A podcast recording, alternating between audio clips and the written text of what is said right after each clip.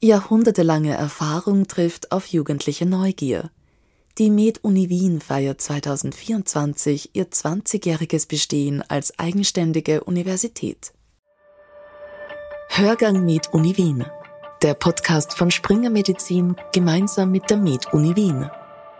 Durch die Sendung führt sie Josef Brokal. Guten Morgen, Frau Professorin Dr. Gompelmann. Wenn Sie in einfachen Worten erklären müssten, was interventionelle Pneumologie ist und welche Rolle sie in der Lungenheilkunde spielt, was würden Sie dann sagen? Guten Morgen, ich grüße Sie und ich freue mich, dass ich dazu etwas sagen darf. Ja, die interventionelle Bronchoskopie, die umfasst ein ganz, ganz großes Spektrum von invasiven Maßnahmen. Das kann reichen von der Pleurapunktion über die Einlage von einer Thoraxdrainage oder medizinische Torkoskopien. Aber im eigentlichen Sinne steht dieser Begriff für die Bronchoskopie, für die Lungenspiegelung, die eine ganz, ganz entscheidende Rolle in der Pulmologie spielt, sowohl in der Diagnostik, aber auch mittlerweile in der Therapie von diversen pulmologischen Erkrankungen. Welche spezifischen Krankheiten oder Zustände meinen Sie? Wir sollten aufteilen zwischen der diagnostischen Bronchoskopie und der therapeutischen Bronchoskopie. Wenn wir erstmal über die diagnostischen Bronchoskopien sprechen, dann würde ich in erster Linie an das Bronchialkarzinom denken. Hier brauchen wir das Bronchoskop für die histologische Gewebesicherung. Das können wir machen, indem wir Endobronchialgewebe entnehmen, transbronchial biopsieren oder zum Beispiel endobronchiale ultraschallgesteuerte Nadelpunktionen machen. Ganz enorm wichtig ist es aber auch für das Staging von dem Lungenkarzinom.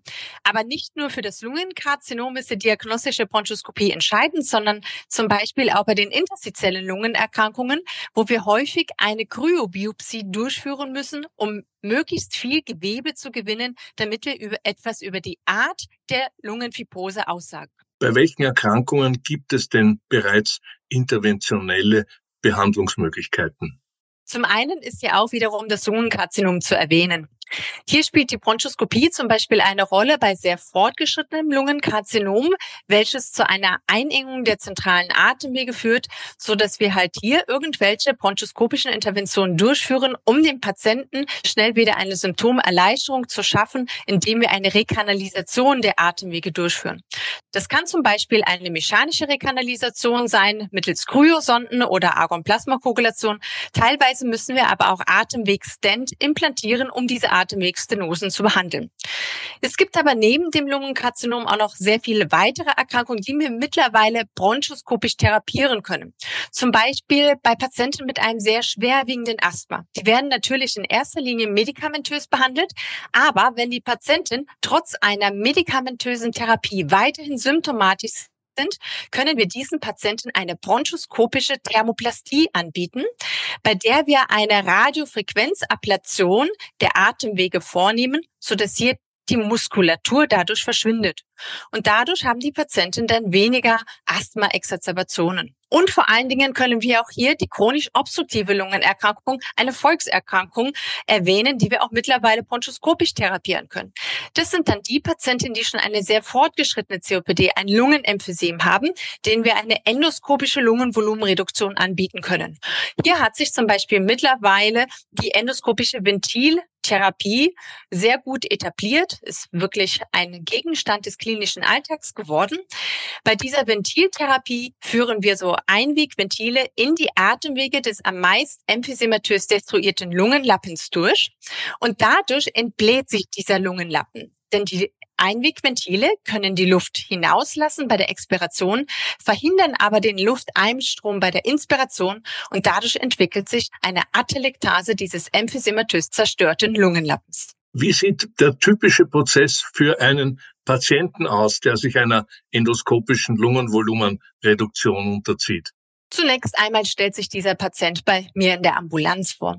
Wir führen hier unterschiedliche Untersuchungen durch, neben natürlich einer ausgedehnten Anamnese. Und zu diesen Untersuchungen gehören vor allen Dingen eine Bodyplethysmographie, aber auch die Erhebung von anderen Lungenfunktionsparametern, ein EKG, sogar manchmal auch ein Belastungs-EKG, Belastungsteste mittels sechs Minuten G-Test und dann auch eine hochauflösende Computertomographie.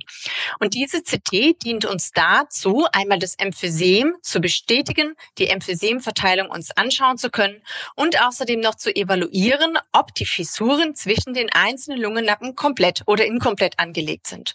Und auf der Basis von diesen Untersuchungen können wir dann entscheiden, ob dieser Patient von einer endoskopischen Lungenvolumenreduktion profitieren könnte oder auch leider eben nicht. Und wenn man an diesen Untersuchungsergebnissen sieht, dass der Patient ein geeigneter Kandidat zum Beispiel für eine Ventiltherapie ist, dann führen wir zunächst einmal ein ausführliches Gespräch mit dem Patienten über diese Intervention und auch über mögliche Nebenwirkungen und Risiken. Entscheidet sich der Patient dann für diese endoskopische Ventiltherapie, wird er stationär aufgenommen und diese Ventiltherapie dann durchgeführt. Wie viele Tage muss man da mit dem stationären Aufenthalt rechnen?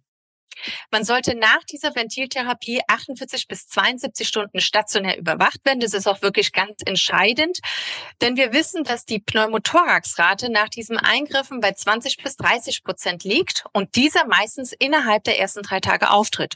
Und deswegen ist es wirklich wichtig, dass der Patient in dieser Zeit noch stationär überwacht wird. Gibt es aktuelle Forschungen oder auch technologische Fortschritte in der interventionellen Pneumologie, die das Potenzial haben, die Patientenversorgung in der Zukunft zu verändern? Ja, also es gibt natürlich immer Fortschritte in der Medizin und auch in dem Bereich halt von der interventionellen Pulmologie. Ich würde mal sagen, aktuell ist die Diagnostik von peripheren kleinen Rundherden Gegenstand der Forschung, wie auch die Therapie von den peripheren Lungenkarzinomen.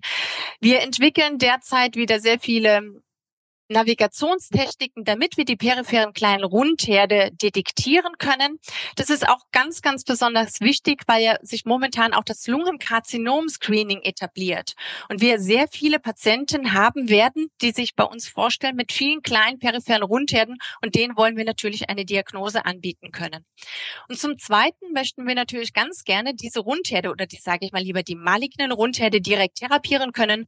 Und deshalb werden zurzeit auch Therapeuten diagnostische Bronchoskopien auf diesem Gebiet entwickelt, und zwar zum Beispiel die Radiofrequenzablation oder die Mikrowellenablation von diesen peripheren kleinen Bronchuskarzinomen. Wie hat sich die interventionelle Pneumologie in den letzten Jahren entwickelt und welche Auswirkungen hat dies auf die Patientenversorgung gehabt oder einfacher gefragt, sind dadurch die Überlebensraten gestiegen? Ich würde mal sagen, es hat sich in den letzten 20 Jahren wirklich wahnsinnig viel im Bereich der interventionellen Pulmologie getan. Wenn wir zum Beispiel einfach mal an den Einsatz des endobronchialen Ultraschalls denken, den wir so in den letzten 20 Jahren eigentlich erst in diesem Gebiet eingeführt haben und die wirklich die interventionelle Pneumologie enorm stark verändert hat.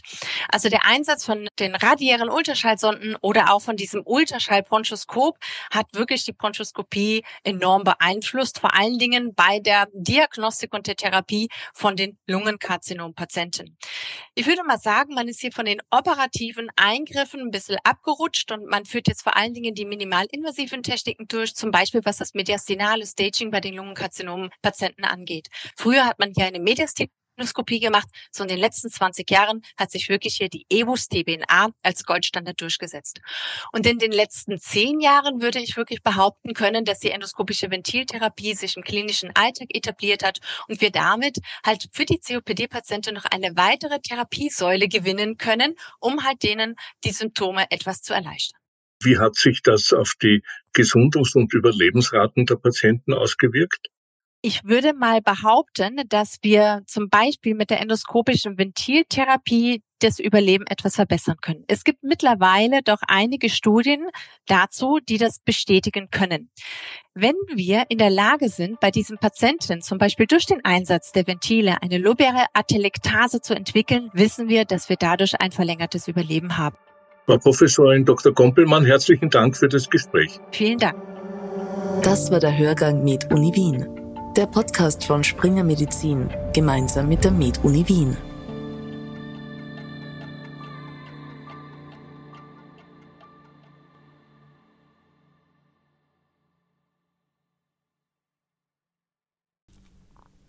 Sie wollen keine neue Podcast-Folge mehr verpassen?